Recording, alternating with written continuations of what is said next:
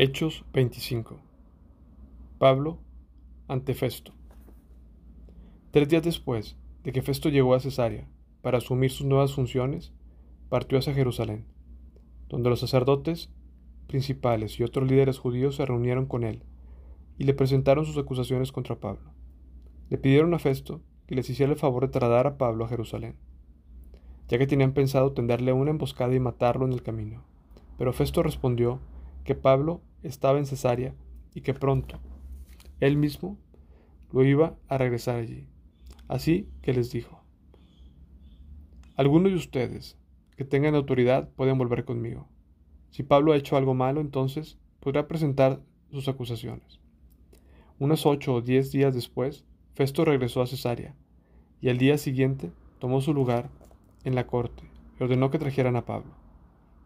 Cuando Pablo llegó, los líderes judíos de Jerusalén lo rodearon e hicieron muchas acusaciones graves que no podían probar. Pablo negó los cargos. No soy culpable de ningún delito contra las leyes judías, ni contra el templo, ni contra el gobierno romano, dijo. Entonces Festo, queriendo complacer a los judíos, le preguntó, ¿Estás dispuesto a ir a Jerusalén y ser juzgado ante mí allá? Pero Pablo contestó, No, esta es la corte oficial romana, por lo tanto debo ser juzgado aquí mismo. Usted sabe muy bien que no soy culpable de hacer daño a los judíos. Si he hecho algo digno de muerte, no me niego a morir, pero si soy inocente, nadie tiene el derecho de entregarme a estos hombres para que me maten. Apeló al César. Festo consultó con sus consejeros y después respondió, Muy bien, has apelado al César, y al César irás. Unos días más tarde, el rey Agripa llegó con su hermana Berenice a presentar sus respetos a Festo. Durante su visita de varios días, Festo conversó con el rey acerca del caso de Pablo. Aquí hay un prisionero, le dijo, cuyo caso me dejó Félix. Cuando yo estaba en Jerusalén, los sacerdotes principales y los ancianos judíos presentaron cargos en su contra y me pidieron que yo lo condenara. Les hice ver que la ley romana no declara culpable a nadie sin antes un juicio el acusado debe tener una oportunidad para que confronte a sus acusadores y se defienda.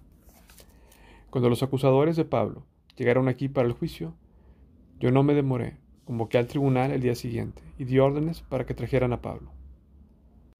Pero las acusaciones que hicieron en su contra no correspondían a ninguno de los delitos que yo esperaba. En cambio tenía algo que ver con su religión y con un hombre muerto llamado Jesús, quien según Pablo está vivo. No sabía cómo investigar estas cuestiones, así que le pregunté si él estaba dispuesto a ser juzgado por estos cargos en Jerusalén. Pero Pablo apeló al emperador para que resuelva su caso. Así que di órdenes de que lo mantuvieran bajo custodia hasta que yo pudiera hacer los arreglos necesarios para enviarlo al César. Me gustaría oír personalmente a este hombre, dijo Agripa. Y Festo respondió, Mañana lo oirás. Pablo habla con Agripa. Así que al día siguiente Agripa y Berenice llegaron al auditorio con gran pompa, acompañados por oficiales militares y hombres prominentes de la ciudad.